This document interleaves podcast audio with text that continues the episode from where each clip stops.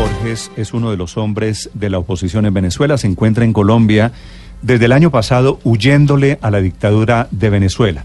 De Julio Borges anunció el presidente Duque ayer en Nueva York que no será extraditado hacia Venezuela como lo quisiera el gobierno de Nicolás Maduro y no va a ser extraditado por razones obvias, porque es ponerlo allí como carne de cañón, como el bocado de cardenal para la dictadura de Venezuela. Señor Borges, buenos días. Buenos días, buenos días a toda Colombia. Señor Borges, ¿cuál es la situación suya en este momento después del anuncio del presidente Duque? Bueno, de un profundo agradecimiento al presidente Duque, a, todo su equipo, al canciller Carlos Holmes Trujillo, la vicepresidenta Marta Lucía y, y obviamente a todo el pueblo colombiano. Un mensaje de agradecimiento que se traduce en compromiso para seguir luchando como lo estamos haciendo en todos los rincones del mundo para devolverle a nuestro país la libertad y para que juntos Colombia y Venezuela puedan más bien abrir un nuevo capítulo de crecimiento, de oportunidades, de trabajo, de intercambio de países complementarios y hermanos que puedan para siempre desterrar las dictaduras y el populismo que tanto daño hace a nuestra sociedad. Sí, señor Borges, la última vez que un venezolano estuvo aquí que fue extraditado, fue pues un caso célebre para ustedes y conocido para nosotros, el de Laurent Salé. ¿Qué hubiera pasado si usted, hipotéticamente, que, lo debió contemplar, hubiese sido extraditado a Venezuela? Bueno, obviamente eh, en este caso hay también otras extradiciones. Están viendo el gobierno Maduro la extradición de la fiscal Luis Ortega Díaz, del fiscal adjunto este, y de otros personajes venezolanos eso es simplemente, como bien decía usted, ser carne de cañón a un gobierno que ya juzga y donde ellos, ah, eh, el mismo presidente cadena, es el que hace los juicios como si fuera el dueño de la justicia del país y, no sería otro caso distinto que el de ser simplemente eh, una utilización para un gobierno que lo único que le queda es la represión y el miedo para mantenerse en el poder sin lugar a dudas. Sí, a usted lo acusan, señor Borges, en Venezuela de traición a la patria, de conspiración. ¿Qué fue lo que usted hizo para molestar de este, de este tamaño, para despertar la ira del presidente Maduro? Bueno, si tú lees la sentencia que, que es pública, la sentencia del Tribunal Supremo venezolano, a mí me culpan no solamente de eso, a mí me culpan de la hiperinflación a mí me culpan del hecho de que haya escasez de billetes y no, no estoy bromeando, está en la sentencia. Me culpan de tener negocios con el gobierno colombiano para que se venda el efectivo y desaparezca el efectivo. Me culpan de las giras internacionales que hacemos denunciando las violaciones de derechos humanos como traición a la patria. Eh, me acusan de todo lo que tiene que ver con las sanciones que se han impuesto desde la Unión Europea y Estados Unidos. Me acusan también eh, de todo lo que significa haber logrado como presidente del Parlamento que ya Venezuela y el gobierno Maduro no tuvieran acceso a deuda ilegal, porque ellos se ilegalizaban, ellos ilegalmente se endeudaban. De manera que el gobierno sabe que hemos hecho una tarea muy dura y por eso tienen esa, esa, esa obsesión eh, con mi persona. No es la primera vez que nos meten en acusaciones de conspiraciones, de magnicidio, de cualquier tipo de locura, como lo están haciendo ahorita con México, con Chile, con Colombia, pero de eso se trata. La dictadura siempre tiene que construir este tipo de, de, mitologías para tratar de tener algún tipo de enemigo con el cual enfrentar. Señor Borges, con este seguro, de alguna manera, con esa determinación política del gobierno colombiano de no acceder a la petición de la dictadura venezolana para que usted sea extraditado a Caracas, ¿En qué cambian las cosas? ¿Usted cómo va a emprender o cómo va a continuar la lucha para que se restablezca la democracia en su país? ¿Cuál es la estrategia? Bueno, fíjate, yo siento que estamos en un momento en el cual el gobierno Maduro está en la fase más débil. Él ahorita dice que fue China y fue un viaje que fue un fracaso completo. Venezuela, para que ustedes tengan una idea, está cercano a producir la misma cantidad de petróleo que producía hace 100 años en la época del general Juan Vicente Gómez. La hiperinflación va a cerrar este año en 4 millones de por ciento. 4 millones de por ciento de inflación este año. es la inflación que se registra más alta en la historia moderna. Hay una fractura militar en la cual han habido cinco intentos de golpe de Estado en los últimos meses. De manera que a nosotros lo que nos toca es persistir en generar presión desde fuera de Venezuela hacia adentro y presión interna en Venezuela. Yo acabo de terminar ahorita una gira en Washington, pude estar con, con el asesor del Consejo de Seguridad Nacional de la Casa Blanca, estuve en el Departamento de Estado, estuve con el secretario Magro, estuve en el Congreso, me encuentro en este momento en la Asamblea General de las Naciones Unidas, eh, prendiendo las alarmas y despertando la conciencia a que se sepa que Venezuela es un Estado fallido, que es un Estado fallido que pone en peligro a toda la región, especialmente a Colombia, que se han cerrado todas las puertas democráticas que hemos tratado nosotros de abrir y de recorrer y que toca ahora subir la presión, y esa es la, respuesta que tengo a tu pregunta, subir la presión, lograr que estén todas las opciones abiertas en este momento sobre la mesa y que podamos frenar ese drama humanitario y más bien convertir el cambio de gobierno en una gran oportunidad, sobre todo para Colombia y la región de democracia, una, una Colombia que pueda crecer con nosotros económicamente y que podamos abrir un nuevo capítulo de progreso para los dos países.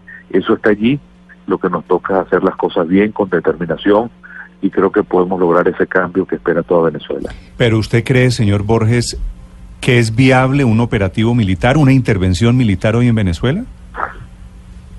Bueno, obviamente es algo que, que es, digamos, como la opción que, que está de última en la mesa. Lo que yo sí creo es que nosotros tenemos que estar abiertos a que la situación en Venezuela se va a empeorar y creo que nosotros tenemos que estar abiertos a que lo peor que puede pasar es que no pase nada. Y tenemos que verlo con mucha con mucha realidad eso.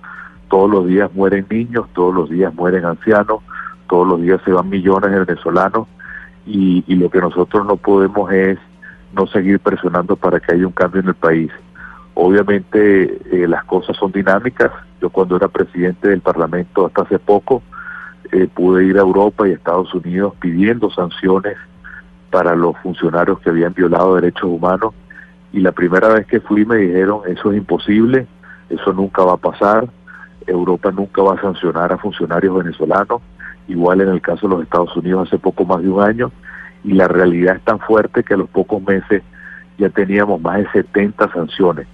De manera que lo que hoy parece difícil, la realidad obliga, y lamentablemente en el caso del gobierno venezolano, un grupo que no sobrepasa las 10 personas ha tomado la decisión a sangre y fuego, a costa de la muerte y del dolor de los venezolanos, de permanecer en el poder a cualquier precio y creo que eso, eso debe tener un límite en la conciencia del mundo entero.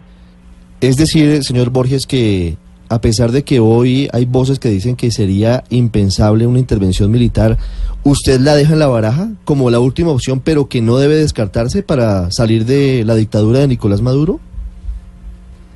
Yo creo que, que nosotros tenemos, hay una realidad que quisiera hacer muy claro. Nosotros hemos tratado de recorrer todos los caminos democráticos Hace año y medio ganamos el Parlamento venezolano con el 75% de los votos y la respuesta del gobierno fue cerrar el Parlamento. Nosotros activamos los mecanismos que están en nuestra Constitución, que es el referéndum revocatorio, y el gobierno lo prohibió en horas, cuando ya estaba a punto de realizarse. Yo puedo dar fe porque yo fui jefe de la delegación venezolana que negoció en República Dominicana y el gobierno cerró todas las oportunidades para hacer unas elecciones limpias el 20 de mayo de este año.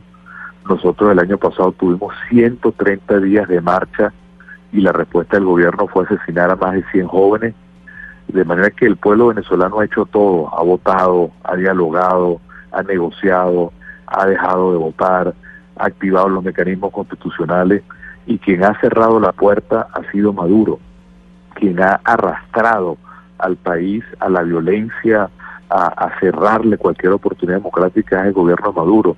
Nosotros lo único que queremos, y quiero ser muy claro, es elecciones y lo único que queremos es que el pueblo decida en libertad.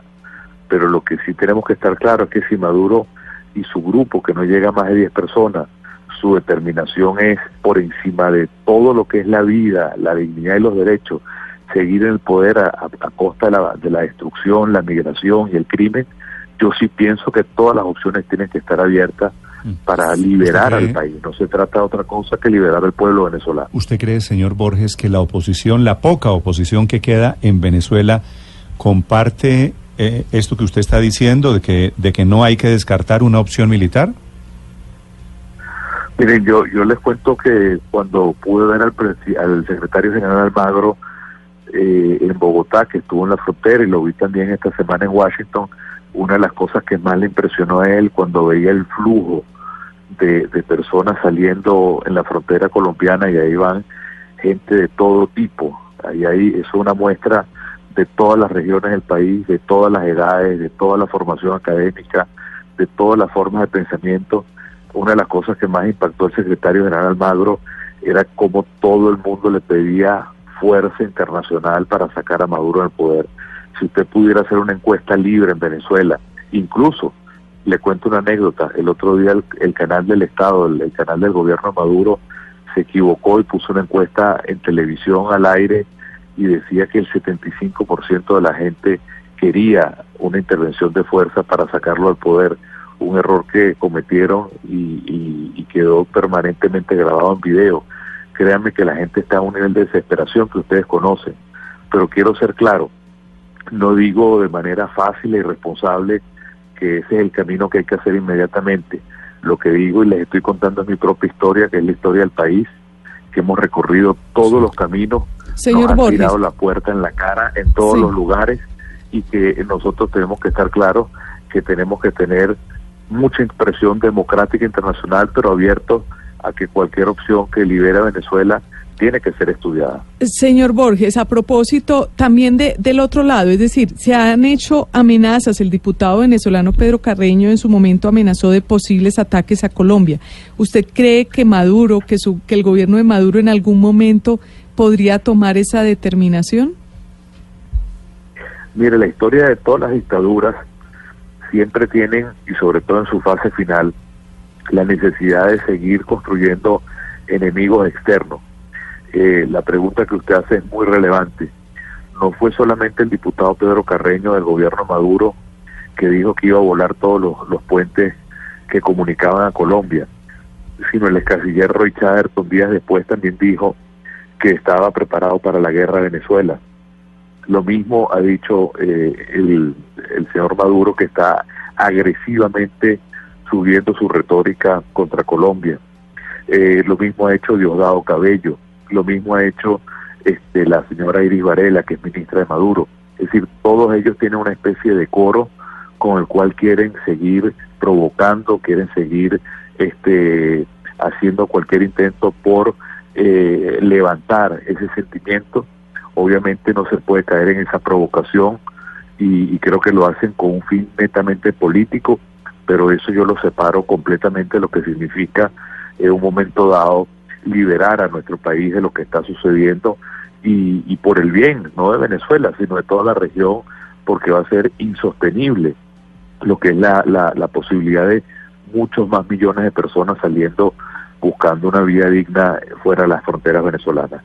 Sí, señor Borges, el origen de eh, el pedido de extradición en su contra, que ayer el eh, presidente Iván Duque descartó, es justamente el atentado, supuesto atentado del 4 de agosto, del que el régimen de Maduro sigue responsabilizando a Chile, a Colombia, a México. ¿Usted qué información tiene sobre esto? ¿Qué papel jugó eh, la oposición venezolana en este supuesto atentado de ese día? Bueno, yo creo que todos estamos viviendo en carne propia lo que hace un gobierno que, que el presidente de la República en cadena nacional de televisión y radio se convierte como en el juez, donde él juzga, donde él es el fiscal, donde él es el investigador, donde él es el acusador, donde él es el juez, este, así como mete alegremente a Colombia, a Chile y a México, lo hace igual con los venezolanos. El que sea enemigo simplemente lo, lo conectan a ese caso o a cualquier otro una de las cosas nuevas que está sucediendo es la detención de periodistas y la acusación de periodistas en Venezuela. Ayer mismo un periodista joven muy importante simplemente lo detuvieron eh, sin ningún tipo de explicación. Lo soltaron nueve horas después, le dijeron que estaba detenido por un caso relacionado con la muerte de Oscar Pérez, que fue esta persona que se levantó contra el gobierno y eso sucede todos los días en todas partes porque créanme, lo único que sostiene al gobierno de Maduro es la violencia y la represión. Él no va a mejorar la economía, él no va a mejorar la democracia, él no va a mejorar la productividad, cero. Lo único que le queda a él es el miedo y la represión como instrumento de mantenerse en el poder. ¿usted tuvo algo que ver con ese atentado, el del desfile militar del 4 de agosto? Obviamente no. Obviamente lo utilizan para atacar a quienes somos opositores. Quiero contarte que no es la primera vez que me meten a mí o a cualquier opositor en esos temas. En el año 2015 me culparon de que yo iba a despegar desde Colombia, por cierto, y que yo iba a manejar unos aviones junto con Enrique Capriles y que nosotros en esos aviones de que despegaban desde Colombia, unos aviones tucanos, íbamos a bombardear Caracas. En esa misma oportunidad metieron preso lamentablemente al alcalde Antonio Ledesma por esa misma acusación. Desde que Maduro es presidente, para que tengan una idea, él ha denunciado 22 magnicidios, 22 cada cuatro meses han habido denuncias de magnicidio y siempre mete a los países, siempre mete a los dirigentes de oposición, siempre mete a los, a los periodistas, de manera que es un guion cubano que lamentablemente vivimos cada rato en Venezuela. Escuchan ustedes a don Julio Borges, fue presidente de la Asamblea de Venezuela, salió huyendo, se encuentra exiliado en Colombia. De él, el presidente Duque acaba de anunciar que no será extraditado a Venezuela. Señor Borges, gracias por acompañarnos esta mañana. Gracias por contarle sus opiniones a los oyentes de Blue Radio. Muchas gracias a Colombia, gracias a todos ustedes.